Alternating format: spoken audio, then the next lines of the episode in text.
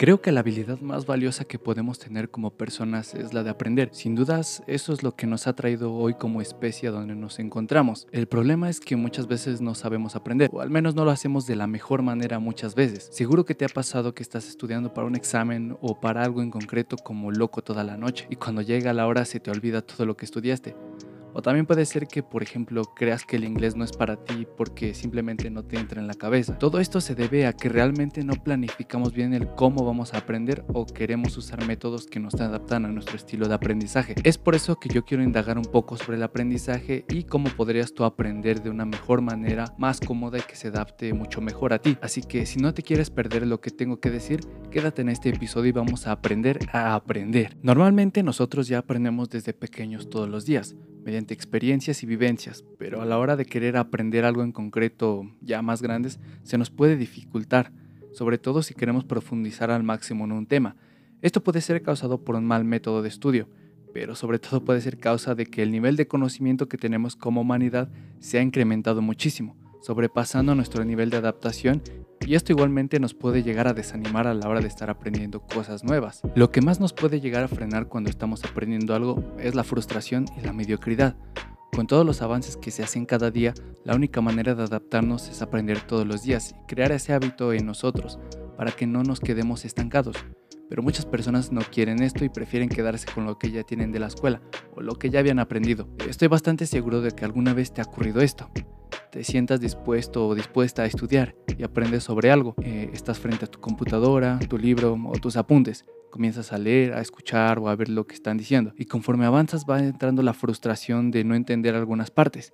Cada vez te frustras más y más hasta que desistes, te agobias y lo dejas. ¿Te ha pasado? Bueno, porque a mí sí me ha pasado bastantes veces. Y es que una de las cosas que debemos entender antes que nada es que cada uno de nosotros aprendemos a nuestro propio ritmo.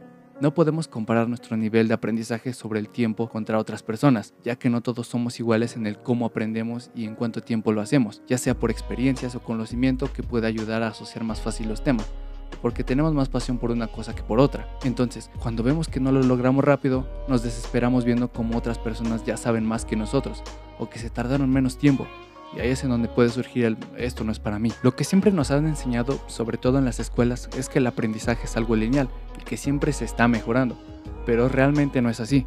Cuando nosotros queremos especializarnos en algo, comenzamos en el desconocimiento, cuando no sabemos nada sobre el tema o apenas lo básico.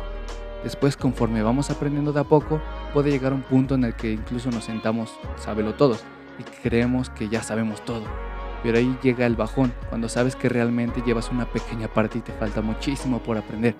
Y ahí es cuando muchas personas desisten y se rinden. Pero si logramos superar este bajón, es cuando realmente podemos llegar a la maestría de este tema en concreto y nos podemos superar a nosotros mismos. Entonces, una cosa súper importante que debemos tener en cuenta para superar la fase de la decepción es que no importa si hoy no lo sabes, hay que darnos el permiso de fallar y no culparnos por ello. Si aprendemos esto, podemos aprender lo que sea, porque el no rendirse siempre te lleva a lugares donde nunca te lo habrías imaginado. Y no es como que todos ya nazcan con la capacidad de hacer algo. Todos comenzamos con algo súper malo y sin saber nada.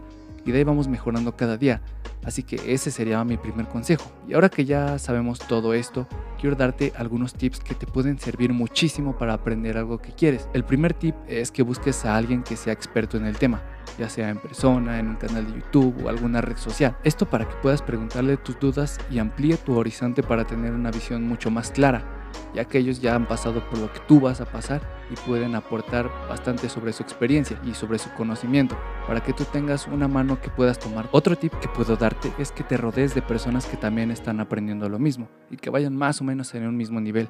Esto te puede ayudar mucho a retroalimentarte y retroalimentar a las otras personas y generar así una motivación por aprender en grupo con la gente que tiene aspiraciones parecidas a las tuyas. El siguiente tip que puedo darte es que trates de crearte un hábito por estudiar, que planes tus días de estudio y que trates de entrar en el flow. Y el flow es cuando te pones a hacer algo y el tiempo se te pasa volando, porque estás demasiado o demasiada concentrada en lo que estás haciendo.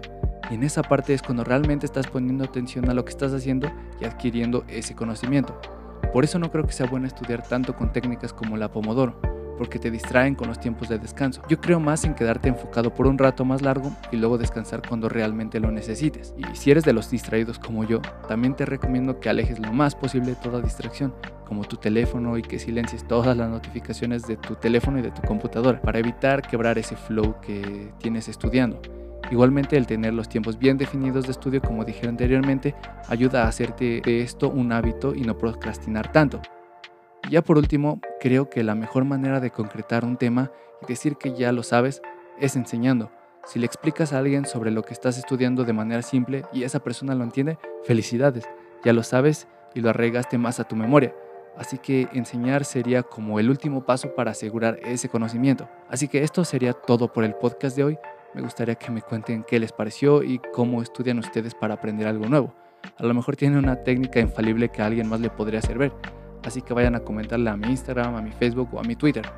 Y coméntenla en el post de este episodio. Recuerden que me pueden encontrar como Arturo Camacho en todas las redes sociales o Daily Books en Instagram. Sin nada más que decir, espero que les haya gustado este episodio, que aunque fue corto, pues espero que hayan aprendido y que puedan aprender más desde ahora. Yo me despido y les deseo lo mejor. Nos vemos hasta el próximo episodio. Chao.